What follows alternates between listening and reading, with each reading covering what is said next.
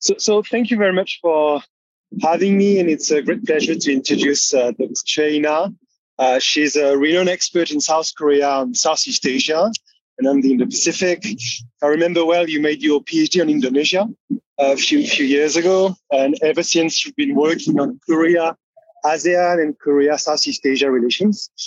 Um, as uh, Patrick mentioned, it's of course very timely to have the discussion about South Korea Indo-Pacific strategy, even though there were de facto a strategy in the Indo-Pacific with the new Southern policy and the NSP plus. Uh, but uh, I would say that South Korean government is the last one to join the club of having a formal strategy that was presented in December by the Yoon Suk Yeol administration. Uh, so I'm more than glad to uh, have you and, and, listen to you, uh, Ina, and I'm sure we're going to learn a lot. And to have plenty of questions after that. That will be very, very interesting for you to, especially maybe make the connection between the new Southern policy and the Indo-Pacific strategy, because uh, I'm sure there are strong linkage, and especially on the Southeast Asia piece. Um, because Southeast Asia in the former strategy was clearly the top priority.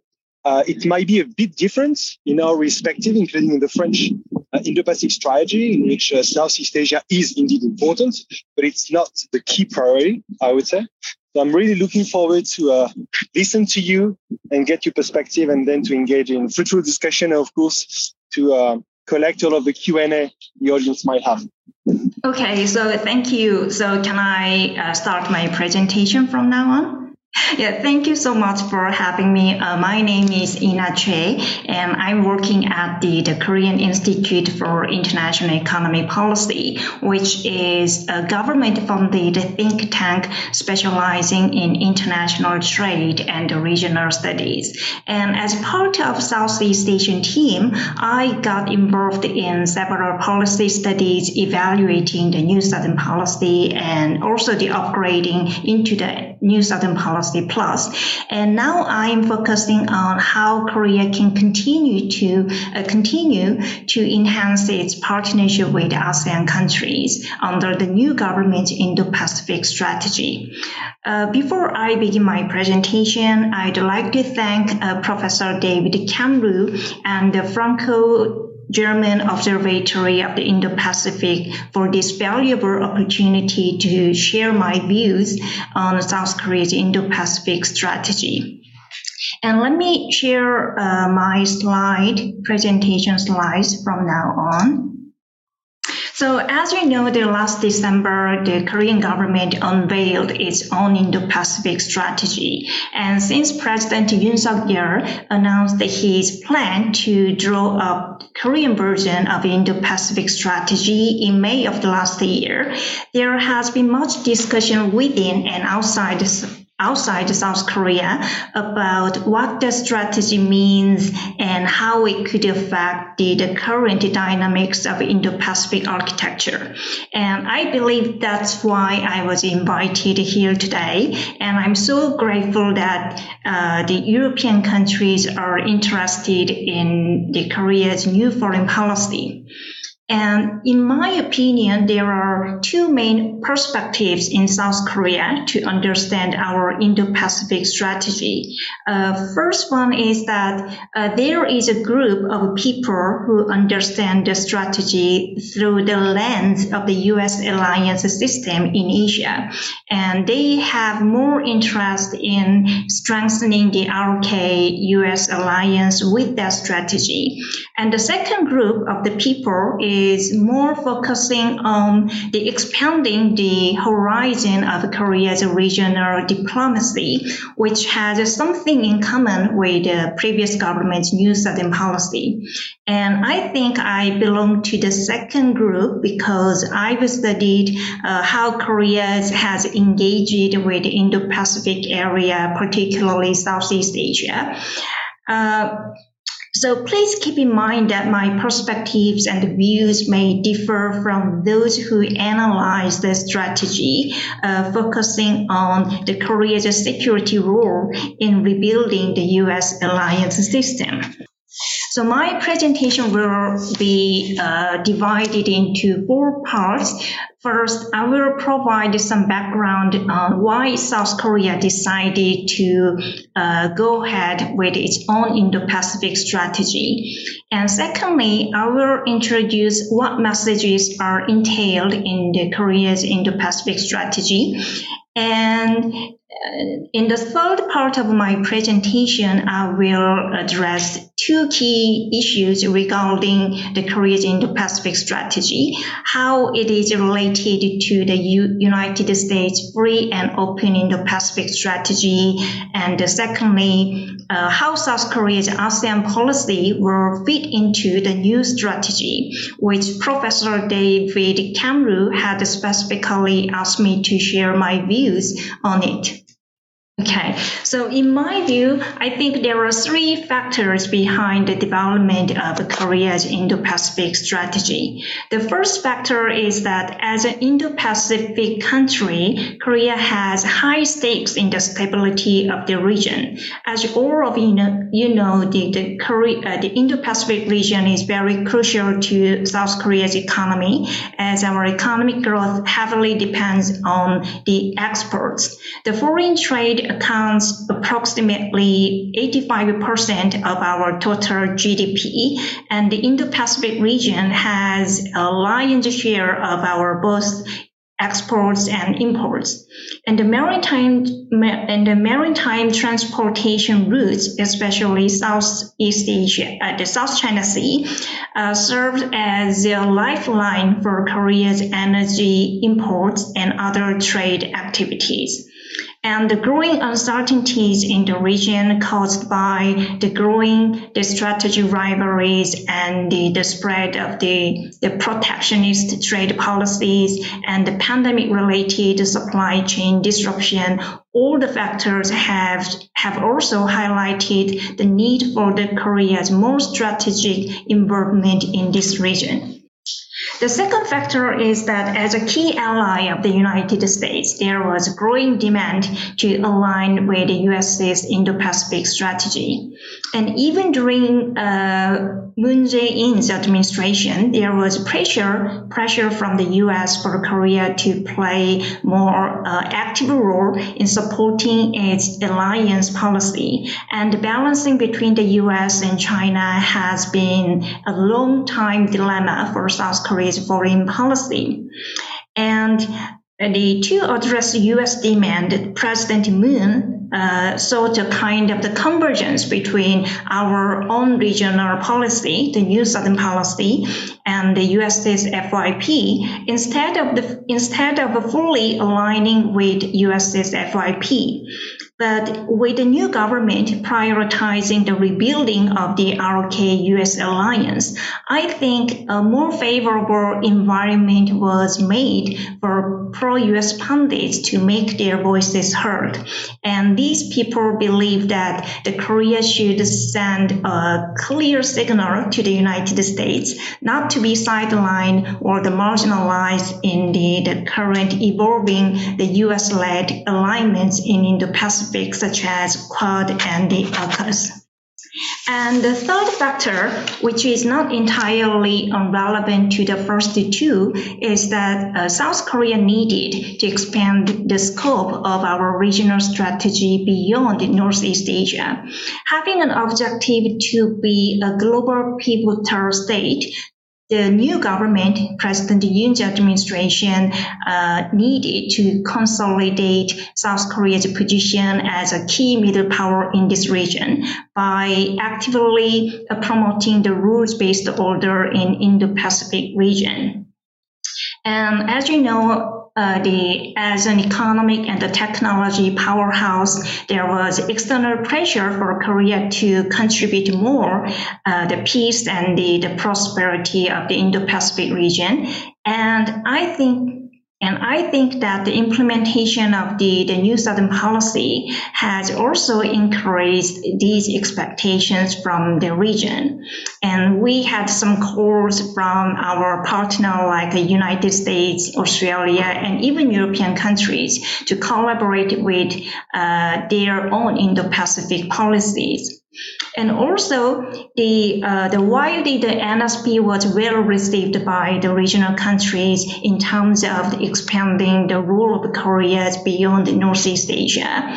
But the, the NSP was criticized for its limited scope, both in geography and also its cooperation dimensions. So there were growing voices, even the among the policy circles in South Korea, that we need to scale up our engagement in with the Indo-Pacific region by launching our own version of the Indo-Pacific strategy.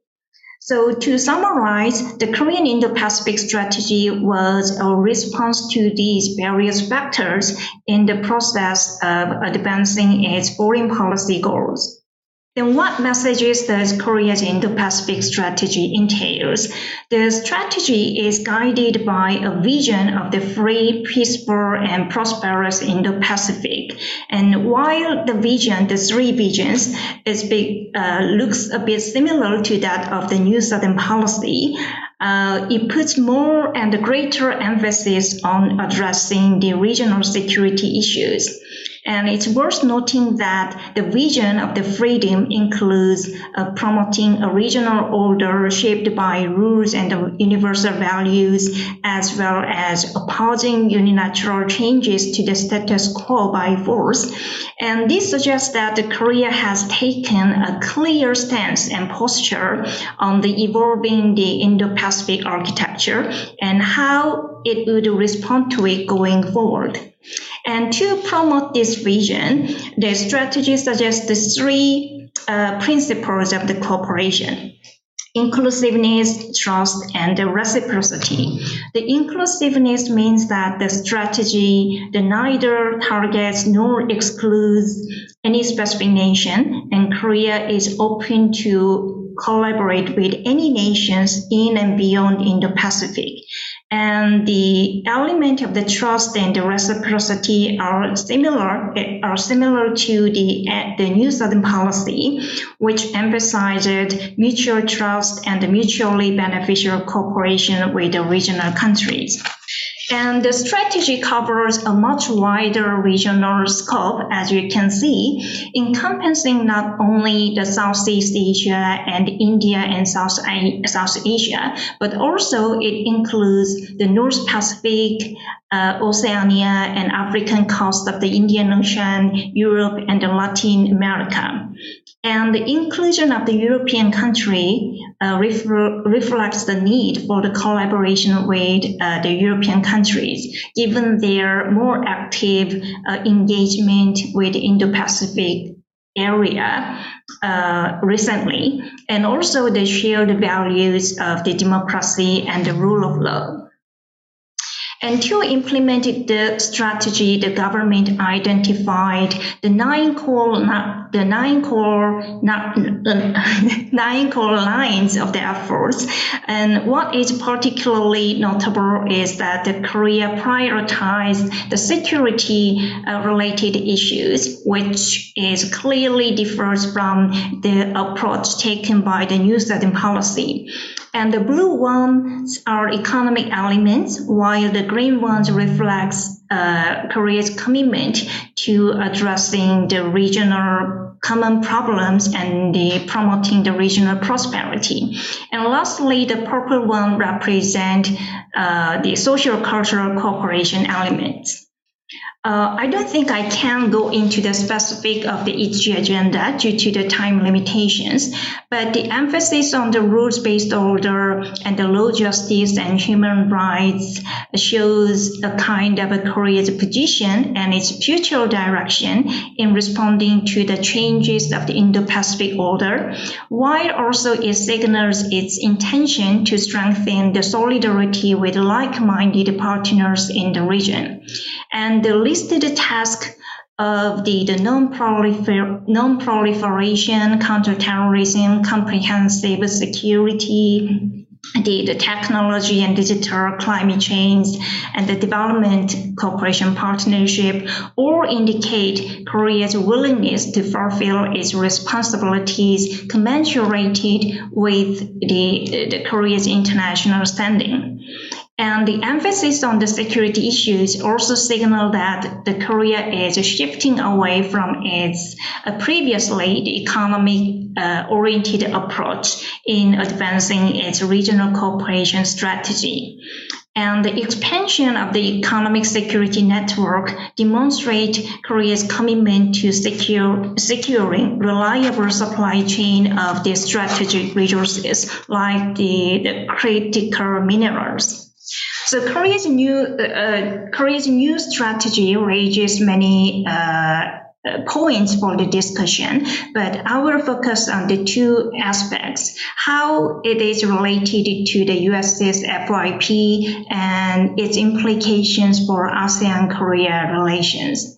And first, since the, the Korean government announced its plan to formulate its own Indo-Pacific uh, strategy, there has been speculation about whether South Korea ends its strategic ambiguity in navigating its relations with China and the United States. And at some point, we can say that uh, the Korea is shifting away from the delicate balancing between the U.S. and China, which was maintained during the previous government, and leaning more towards the supporting the U.S.'s FOIP. And if you see the document, you can see that the Korea's Indo-Pacific strategy was heavily influenced by the US's approach. Uh, for example, it's uh, super emphasis on the rules-based order, human rights, and the freedom of navigation in South China Sea. But if we closely look at the content of the Korea's Indo-Pacific Strategy Report, we can see that the strategy doesn't intend to target China, uh, which is a very big different point from the US's FOIP. And actually, the strategy recognizes China as a key partner in advancing Korea's Indo-Pacific strategy. And the emphasis on the inclusivity further highlights that Korea doesn't have any intention to exclude China, which is a quite similar approach taken by ASEAN's AIOP. Uh, although I personally have doubts over uh, how Korea can effectively promote rules-based order without antagonizing China, given that China is perceived by our like uh, our like-minded partner as a revisionist power. The Korea's Indo-Pacific uh, strategy embraced China as a key partner. So I think it is early to tell if South Korea is fully on the same page with the U.S. and other the U.S. allies in this region supporting the U.S.'s FOIP uh, in addressing the China's assertiveness in this region. And the second question regarding the strategy is whether uh, Korea's ASEAN focused ASEAN focused policy will be sustained.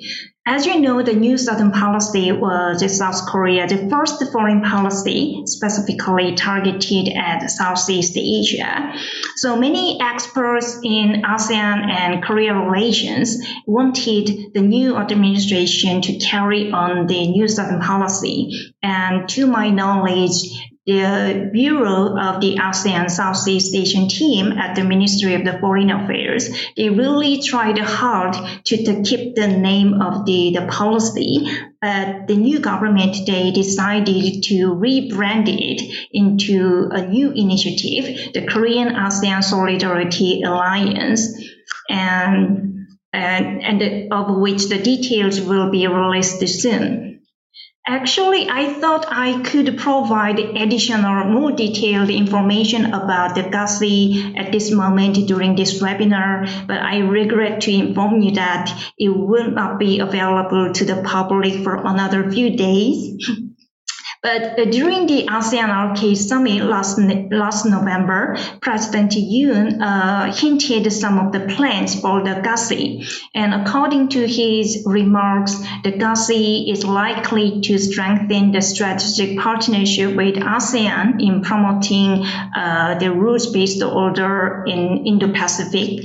And also it will continue to foster economic partnership for co-prosperity and with a particular emphasis on the supply chain resilience and the future industries such as electric vehicles and the digital and the digital partnership.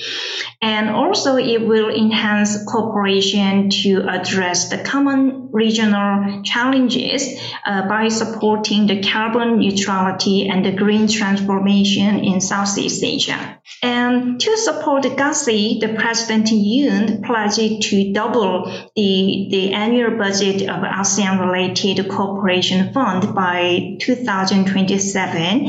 And he also proposed upgrading the ASEAN-ROK relationship to a comprehensive strategic partnership in 2024. So the point is that even though the NSP is not sustained, the spirits and the legacy of the NSP will continue.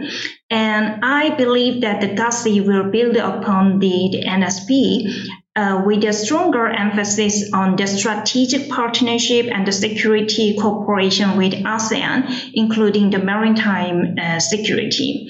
And this is for the responding to the criticism of the, the New Southern policies, too much uh, focus on the, the functional programs, particularly in the economic and social cultural uh, partnership.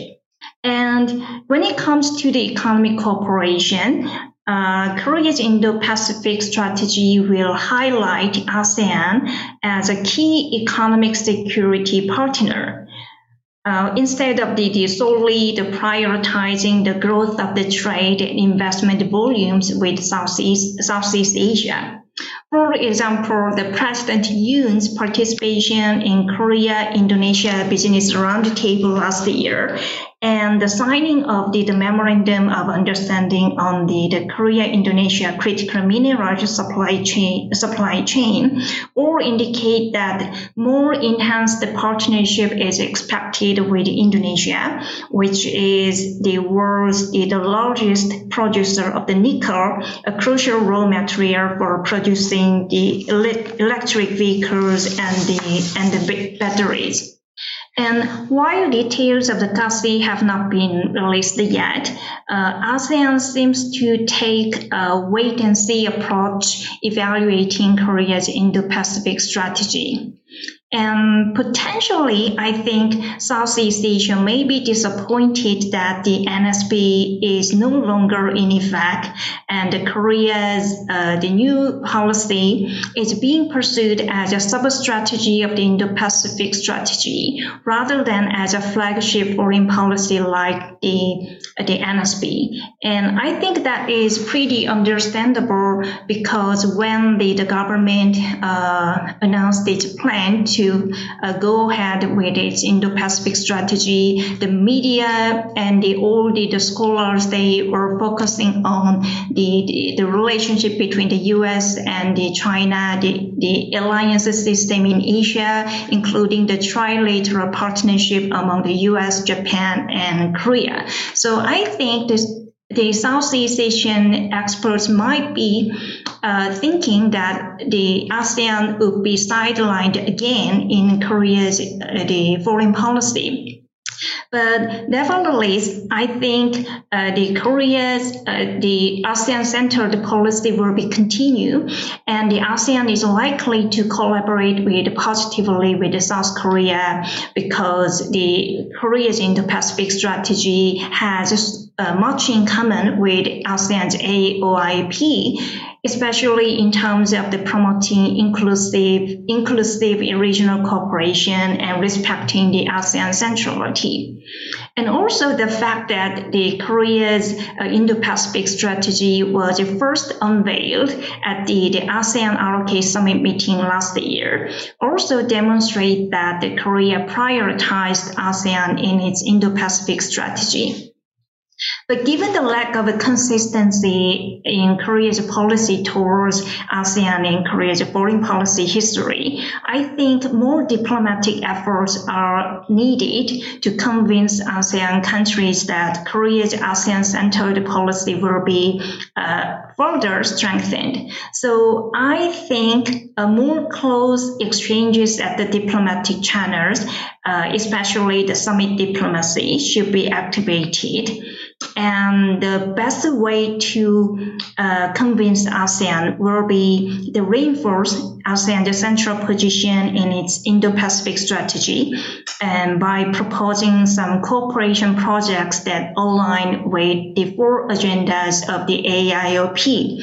And as you know, the Indonesia, this year's chair country, uh, tried to mainstream the four agendas of the AIOP. So I think it's, it's necessary for Korea to support ASEAN's efforts to translate the four agendas of AIOP into more tangible programs. So to summarize, building upon the legacy of the New Southern Policy, Korea will continue to strengthen partnership with ASEAN. And although there is a limited media exposure and a little fuss over the, the Korea's new ASEAN initiative, the Ministry of Foreign Affairs has been working really hard to maintain the legacy of the New Southern Policy. But we still have to see how the new initiative, the KASI, will be uh, translated into the concrete implementation, since the, the KASI is not likely to uh, take a whole of the government approach, which was taken uh, during the implementation of the New Southern Policy. And one important implications for the European country is that the Korea's Indo-Pacific strategy present a new opportunities for the European countries and the South Korea to cooperate together in the Indo-Pacific region because Korea clearly identified Europe as a key partner in advancing its Indo-Pacific strategy and with shared values and interest. And I think there is a lot of potentials for both both sides uh, deepen mutual cooperation in this region. And probably by engaging in closer policy dialogue and establishing a joint uh, the research committee or working level committees, I hope that the two sides can develop more tangible outcome in Southeast Asia and beyond.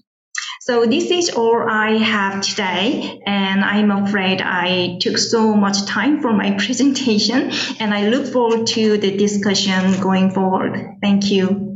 Thank you very much, Lina, for your very, very comprehensive presentation. Um, I, I, will start maybe on, as you, you mentioned, the origin, the process of drafting and then publishing the strategy. Um, it was kind of surprising for many that it was not published by the DG Asia, but by the DG North America within the Ministry of Foreign Affairs.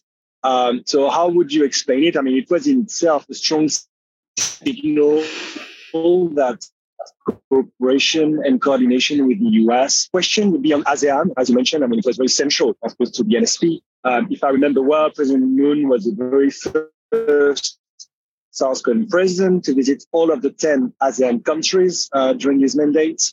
Um, so, what is, you, you mentioned that KASI is, has not been published yet, but I'm sure you have some feedbacks already from some of the ASEAN countries. How do you see Indonesia reacting? And also Vietnam, because Vietnam now is such a strong partner to Korea, especially on the economic and trade level. That has become the third trade partner to uh, Korea ahead of Japan. Um, a third point, very brief, on a security perspective.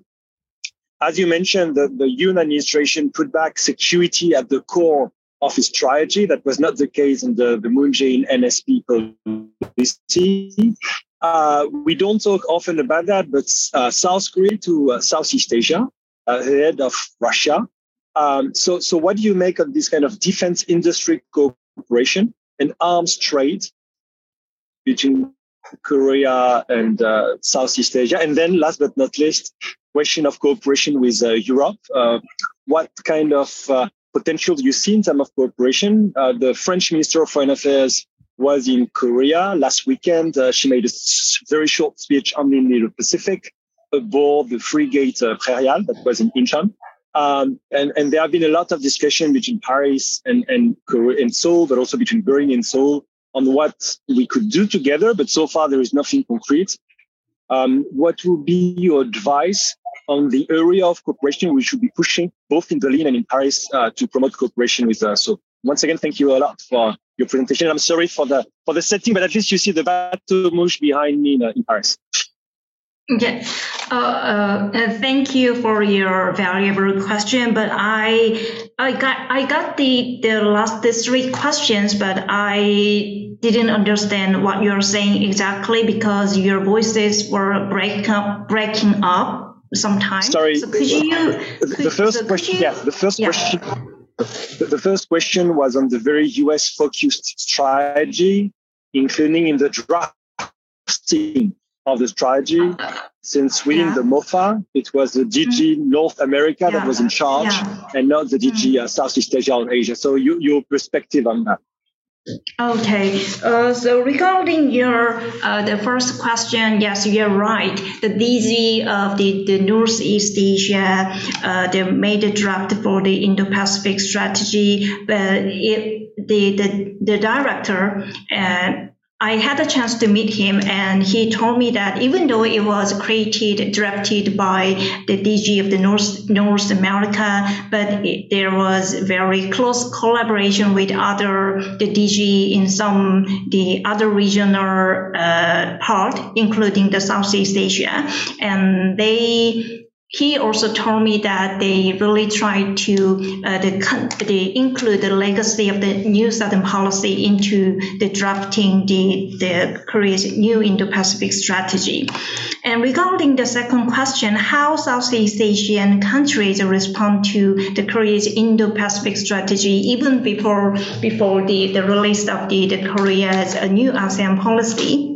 Uh, I had some uh, the opportunities to talk to my Indonesian uh, counterparts when I was in Jakarta last year, and their uh, position is that as long as it, it includes the inclusive uh, regional order, they are fine with Korea's developing its own Indo-Pacific uh, strategy. But they also I think they are also worried about whether the, the Korea is fully side, fully siding with the U.S., United States, and antagonizing uh, the China because that's not the ASEAN countries want.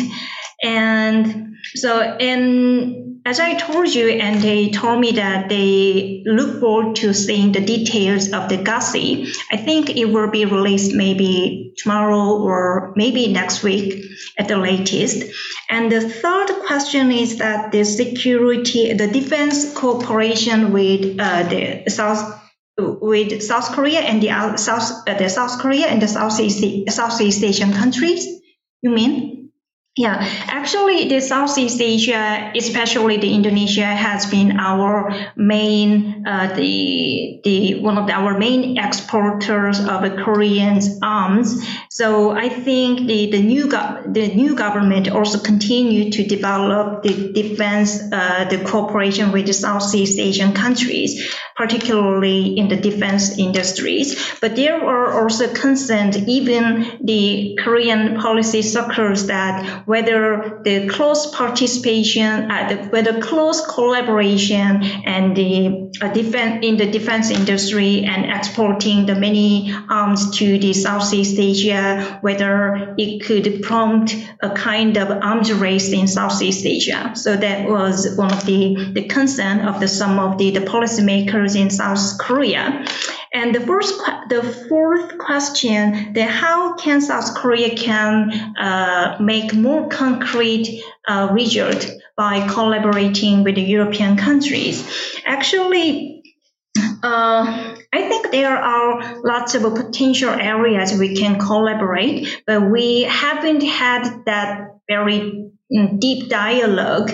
And I mean, compared to the United States and Australia, we don't have a particular policy dialogue specifically targeting Southeast Asia. So I think the first step will be uh, making or starting uh, the regular policy dialogue at the senior level and the, the working level. And uh, the Korea has very um, um, good experience in doing many projects in Southeast Asia, particularly the ODA and the Development Cooperation Project, and we have a very hands-on experience. And Europe is very famous for you know the mm, the advancing the very good global agenda. So maybe. Uh, the and also European countries have a very uh, the, the uh, advanced technologies in addressing the climate change, which is, for example, the new uh, renewable the renewable energy, which uh, South Korea hasn't developed yet. So maybe we can uh, complement each other by uh, having some close discussion. How, what your strengths and what are our strengths? Maybe we can collaborate together. The kind of the policy dialogue. I think it is important to force our partnership going forward. Thank you. Thank you very much. Yeah, uh, thank you for rephrasing your question. Yes, uh, I think there is uh, some challenges, you know, as a key ally of the United States, whether uh, is it possible for Korea to uh, uh, neglect the U.S.-led you know, mini-lateralism for example, as I pointed out earlier, some of the groups of the, the Korean people in the policy circles, they are very they have a very clear idea that we have to jump into the, the minilateralism led by the, U, the United States. But uh, officially, the government, the government made it clear that the Korea supports the, the inclusive the regional order and they firmly support the inclusive the regional order uh, the and the spirit of the the AII, AOIP and so I, I I'm not sure if I, how I can frank about this, but maybe the pre- when the president Yoon Suk Yeol became a president, he thought that he had to rebuild our alliance system uh, with the United States, and we, we have to be much closer to the United States. But after he became a president, maybe there are some the, the many uh, the concerns regarding the economic issues. You know, the, the China is China is clearly our second largest partner and some the, the concern of the business community. Maybe the kind of the input made him made the government to support for the inclusive the regional order, not the alienating China. So uh, if I if I if you look at the the contents of the KASI will be released soon, uh, the the government made it clear that the Korea respects the the ASEAN centrality and the the inclusive the regional order and even if the, the South Korea had a chance to join the Quad and some other the U.S. minilateralism, the South Korean uh, perspective and approach will be slightly different from the Japan and Australia. And I hope that maybe I think that South Korean try to uh, take the role as a bridge between the ASEAN countries and other the U.S. allies to promote the stability of the region. Hope that answers your question. Right. Thank you very much indeed, uh, Ina.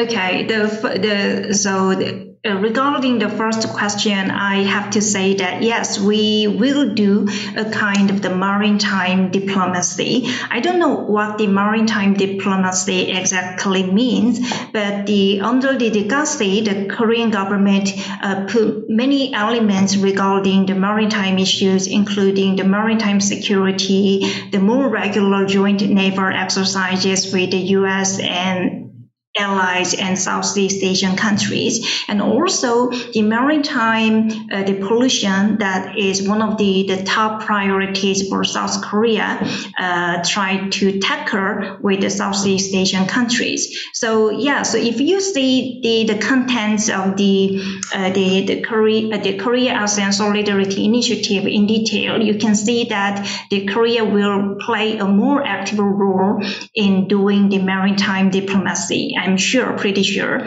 And the second question is, yeah, actually that is the, the challenges with South Korea's Indo-Pacific strategy, and many experts in South Korea and the outside of South Korea, they are very curious about.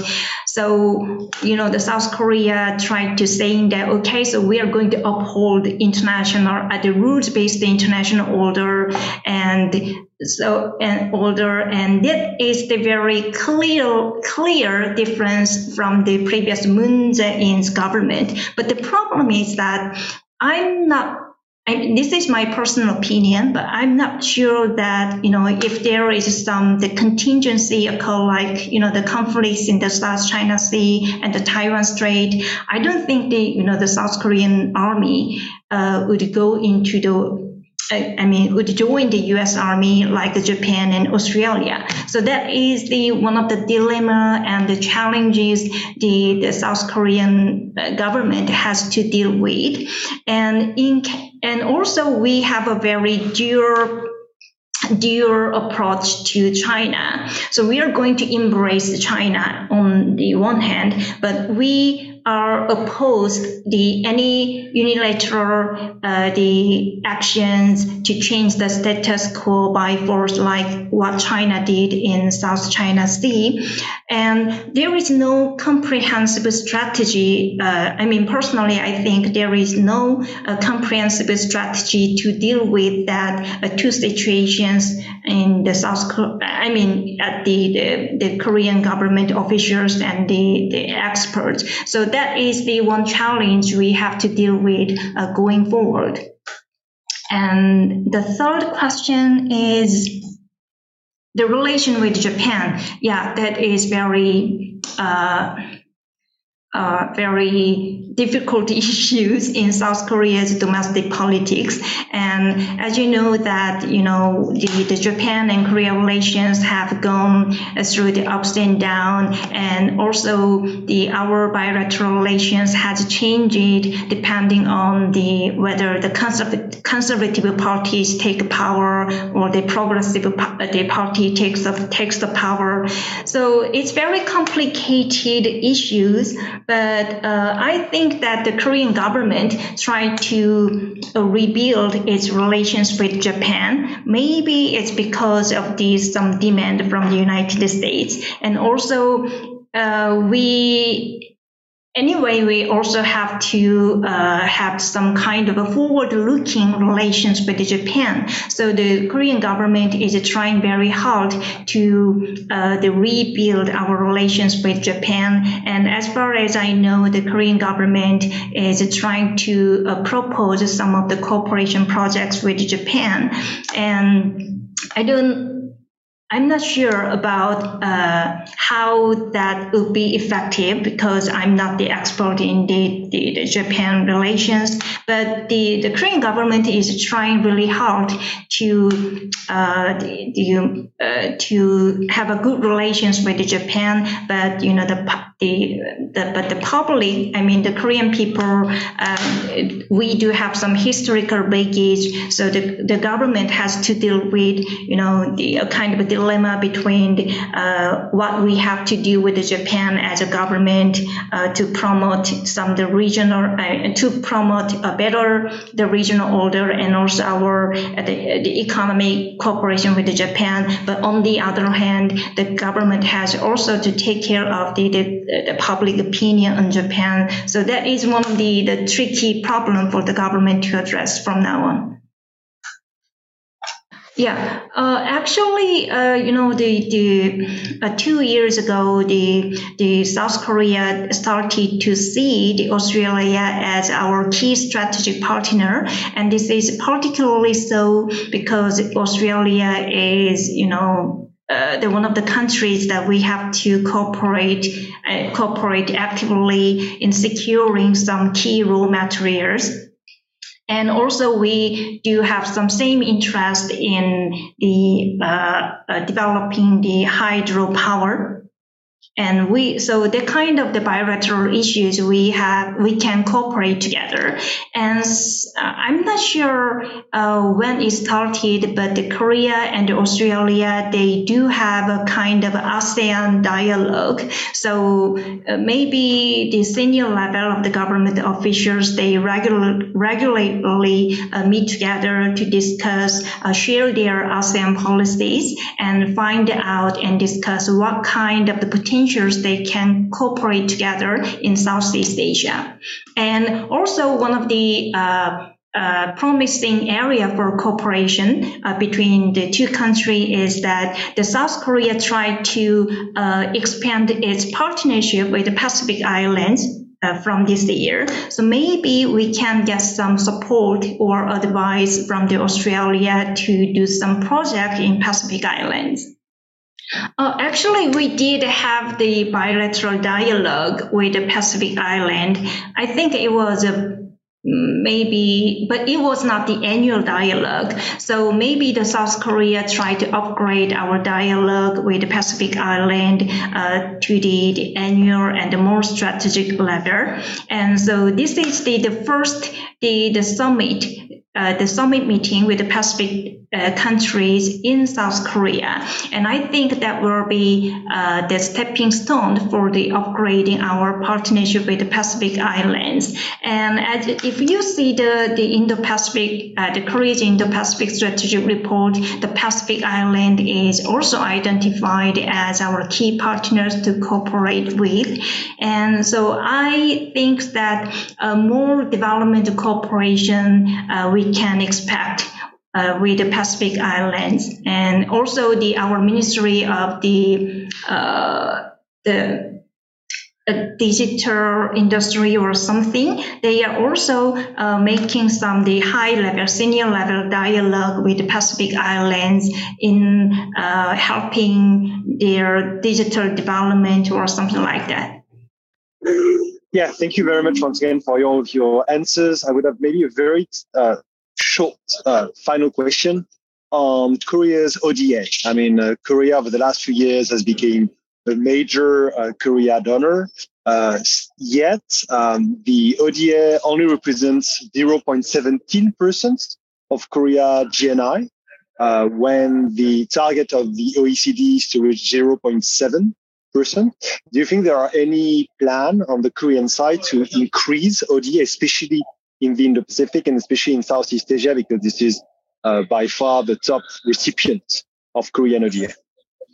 Yeah, I think so. The you know apart from the the doubling the ASEAN related cooperation fund, the South Korean, uh, I mean under the the, the Korean ASEAN Solidarity Initiative, the government made it clear that it will in, uh, increase its official development assistance to Southeast Asia and also to other regions, not particularly the Southeast Asia necessarily, because one of the bigger plan of the, the Indo-Pacific strategy and the, the KASI, uh, the our the, the, the, bigger plan of the Korea's foreign policy is to be a global pivotal state. So yeah, so it is no wonder that the South Korea will uh, increase our the fund for the official development assistance.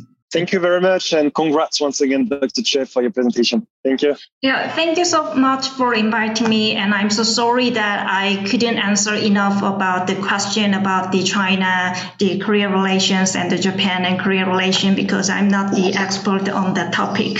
But I really enjoyed the conversation with you, and thank you for your interest in Korea's foreign policy again. Thank you.